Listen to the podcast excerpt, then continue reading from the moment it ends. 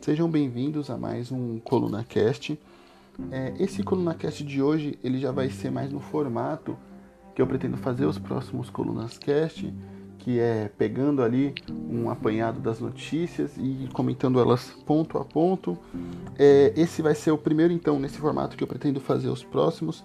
Também, é claro, de uma vez ou outra vou falar sobre assuntos específicos, mas no geral as colunas sempre vão acabar saindo ali de manhã, no começo do dia, para que vocês possam já ter a sua dose diária de informação, para que vocês passem o resto do dia bem informados. Mais uma vez, obrigado por estarem aqui e vamos começar então. Eu queria começar comentando essa declaração do Maia que diz que o governo afasta investidores e atrasa reformas. Para o presidente da Câmara, há ministros que deveriam garantir o equilíbrio e passaram a ser ministros do desequilíbrio. Então isso já mostra é, sinais ali do desgaste da relação do governo com o Congresso. É, também ele deu outra declaração falando que o Congresso não possui a estrutura que o entorno do governo tem para viralizar fake news. Então nisso também ele já dá é, uma alfinetada e manda um recado para os deputados que vivem de atuar contra o próprio Congresso Nacional. Então já é também um recado ali. É, mostra também que o Rodrigo Maia está se cansando, que ele não está mais tolerando essas gracinhas, essas infantilidades do governo, mas também ainda com muita moderação, muita cautela, evitando ali o confronto direto, pois ele também não quer agitar os ânimos, é, provocar mais ainda os manifestantes que vão às ruas aí para manifestação desse mês. Então ali é uma é uma agulhada, é um, uma chamada de atenção, mas algo ainda mais sutil para que ele não acabe agitando a situação ainda mais. É, na esteira disso, a gente tem também a quebra de sigilo do gabinete do Eduardo Bolsonaro que vai na esteira das investigações é, da propagação de fake news. Uma das, foi revelado que uma das páginas ali relacionadas a isso e também que inclusive estava convocando para as manifestações, a chamada Bolso Feios, foi criada por um assessor do gabinete de Eduardo Bolsonaro e essa investigação também acabou respingando na Alesp, na Assembleia Legislativa de São Paulo, onde o deputado estadual Douglas Garcia teve a quebra do sigilo dos seus computadores para que possa ser verificado o uso para disseminar mensagens de ataque ao Supremo Tribunal Federal. Então, e também aos deputados do PSL que romperam com a ala bolsonarista. É, para quem não sabe, o Douglas Garcia é aquele deputado da, do grupo Direita São Paulo que propagava e congregava ideias contra, contra o casamento gay, contra a união homoafetiva e depois, numa briga com a deputada do PSOL, Érica Malonguinho, ele acabou dizendo que era gay, ele acabou supostamente se assumindo homossexual. Então, ele já é um deputado também cercado ali de controvérsias e ele é tido como o braço de direito e também até uma extensão do, do gabinete de ódio ali do governo federal que trabalha para disseminar fake news. Então, isso ainda vai dar muitos desdobramentos, mas ali já mostra também um nervosismo e uma apreensão muito grande do até do, dos deputados do PSL que são da ala bolsonarista, dos envolvidos com a propagação de fake news sobre os desdobramentos dessa situação, do que vai acontecer, do que pode acontecer e essas especulações. É muito importante também ressaltar que o jornalista George Marx ele publicou também no Twitter um comentário sobre isso. Ele afirmou que corre nos bastidores do Congresso que a quebra do sigilo que descobriu e-mails do Eduardo Bolsonaro como propagadoras de fake news atacando Rodrigo Maia STF foi só a ponta do iceberg. E além dele, há outros parlamentares envolvidos numa complexa teia de propagação de mentiras. É, até aí sabe-se também que existem esses desses parlamentares que estão trabalhando ativamente no gabinete de ódio ali da família Bolsonaro, mas aparentemente vão ter já provas concretas é, elementos mais tácitos ali da participação desses parlamentares. É, também não podia deixar de comentar essa história do Gabriel Monteiro, aquele policial do Rio de Janeiro que era ligado ao movimento Brasil Livre, que teve o porte de armas, é, não tem mais o porte de armas, foi revogado pela PM e ali alega ele que está sendo ameaçado pelo Comando Vermelho, de que tudo se dá conta, isso tudo é por conta de uma de, suposta denúncia que ele fez, é claro, sem provas, contra o Coronel Ibis, que faz parte do grupo Policiais Antifascismo e, na verdade, é, por mais que ele acuse esse, é, o coronel, ele não ofereceu nenhuma prova, não ofereceu nenhum, nenhuma evidência. Então, assim, fica bem claro que o problema dele com o coronel é a atuação política dele, que divergente de muitos policiais militares ao redor do Brasil, que são extremamente conservadores e reacionários, é um policial progressista, filiado ao PSOL. E se o Gabriel tem essas provas, ele que apresente, então, ele que faça a, a, devida denúncia pelos canais, pelos caminhos adequados e não ficar fazendo agitação, ficar fazendo bagunça na nos quartéis, né? Segundo a, segundo a Polícia Militar do Rio de Janeiro, ele já foi, ele já cometeu mais de 70 faltas disciplinares, então é um policial com histórico extremamente indisciplinado. E a gente já viu no Ceará o que acontece com o que os policiais indisciplinados fazem. Então, criam motins, levam terror para a população, saem mascarados por aí, depredando carros oficiais, impondo toques de recolher a comerciantes, a moradores. É muito importante que a Polícia Militar do Rio de Janeiro dê uma resposta precisa e firme contra esse policial que está nada mais do que promovendo a baderna na Polícia Militar. Se ele não for punido, se não acontecer nada com ele, o Rio de Janeiro vai estar dando um claro aceno para bagunça, para desordem e para indisciplina. Então chegou a hora do governador, inclusive é estranho e é engraçado a gente ver isso, porque o governador Wilson Witzel foi um dos governadores que estava envolvido naquela aliança que, caso o governo federal se negasse a mandar tropas federais para auxiliar no policiamento do Ceará, ele faria parte desse consórcio que enviaria, enviaria tropas da sua própria polícia militar ao Estado. Então, agora o Wilson Witzel vai ter que escolher se ele vai ficar do lado da ordem ou da disciplina. No Ceará, ele já se provou estar do lado da ordem.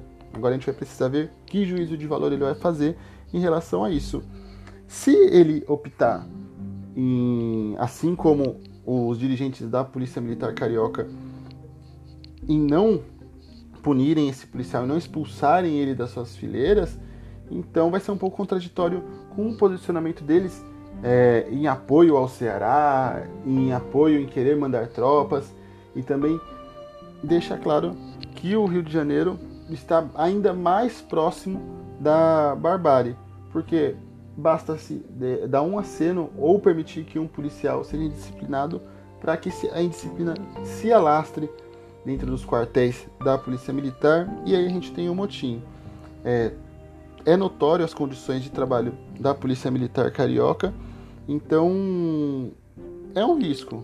É um risco e o governador do Rio de Janeiro, o governador Wilson Witson, vai ter que escolher entre a coerência e a hipocrisia, basicamente, já que perante a situação no Ceará ele teve um posicionamento e agora a gente precisa ver que posicionamento ele vai ter em relação à sua própria polícia.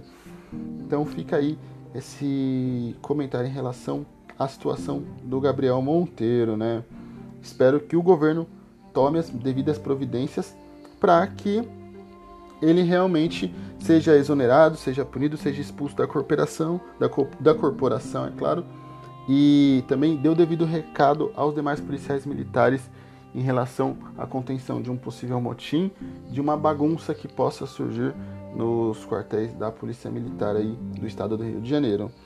É legal também a gente ver que o, Santo Cruz, o Santos Cruz, ex-general que fez parte do governo Bolsonaro, deu mais um recado e deixou bem claro que Bolsonaro está sozinho caso queira fazer qualquer aventura contra a democracia. Em entrevista para o jornal El País, ele declarou: as Forças Armadas não caem em canto da sereia de WhatsApp.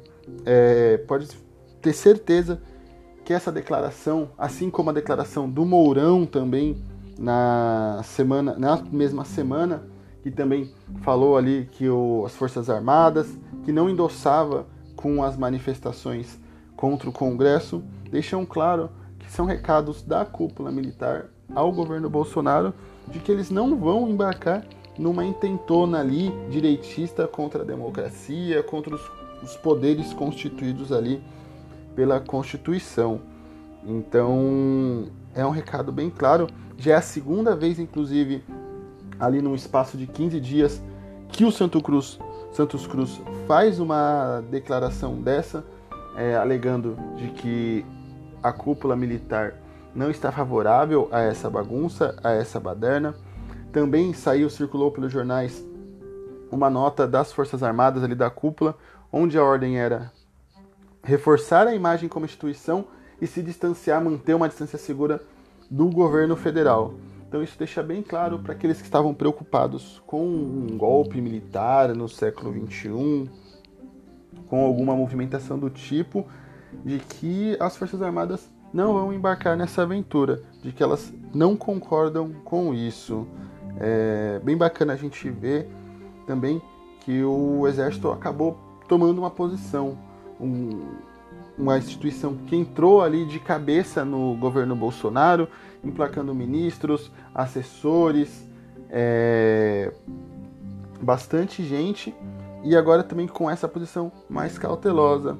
Mostra que o governo Bolsonaro não está com essa bola toda que ele pensa que está e que na verdade só confirma também algo que eu já havia comentado nas minhas colunas, e inclusive o Santos Cruz confirmou também de que há um projeto ali, claro, de promover a baderna, a indisciplina nas patentes mais baixas das forças de segurança, nas forças armadas. Há um projeto ali para transformar os policiais em radicais políticos. Eu comentei isso também na minha participação do Jornal da Tarde na, na Rádio Brasil Atual. Comentei em coluna também na revista Fórum de que há um claro plano ali e isso envolve também uma informação importante que eu já havia dado também em outros momentos sobre o curso de filosofia ali abre aspas, né? do Olavo de Carvalho ser gratuito para policiais militares. Então isso deixa bem claro o caráter ali de doutrinação, doutrinador do, do governo que volta e meia ataca a cúpula militar.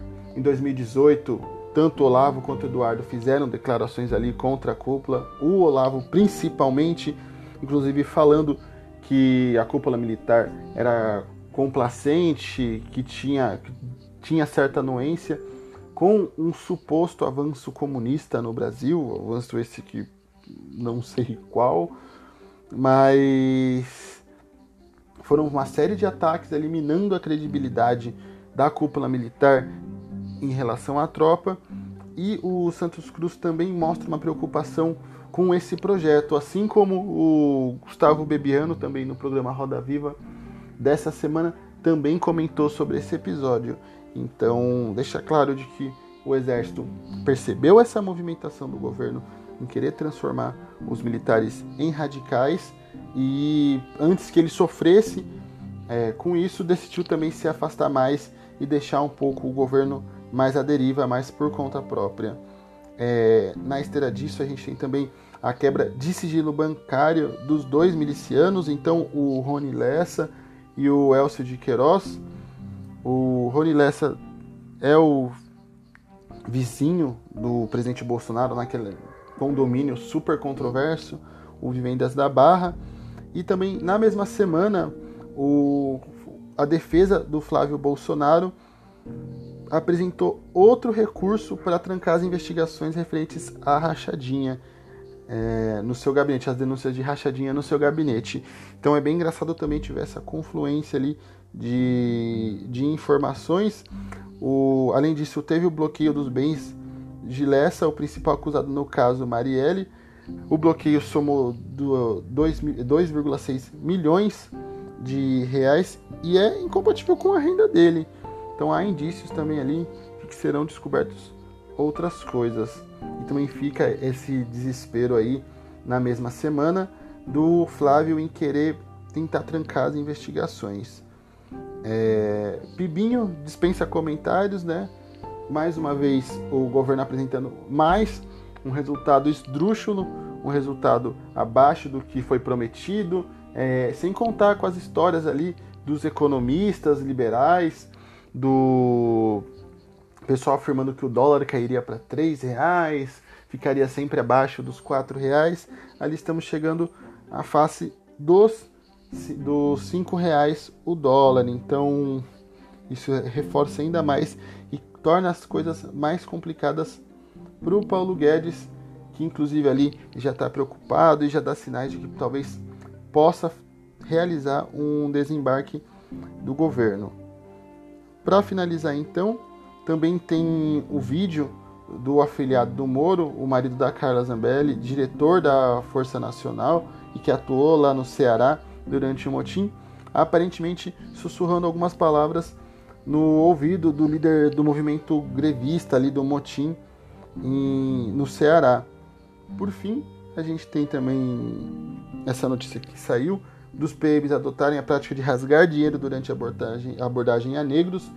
É, isso só revela mais uma face da, da orientação racista que as polícias militares, principalmente no, no estado de São Paulo, têm. E isso também deixa gritante a necessidade de uma formação política e social para as nossas forças de segurança.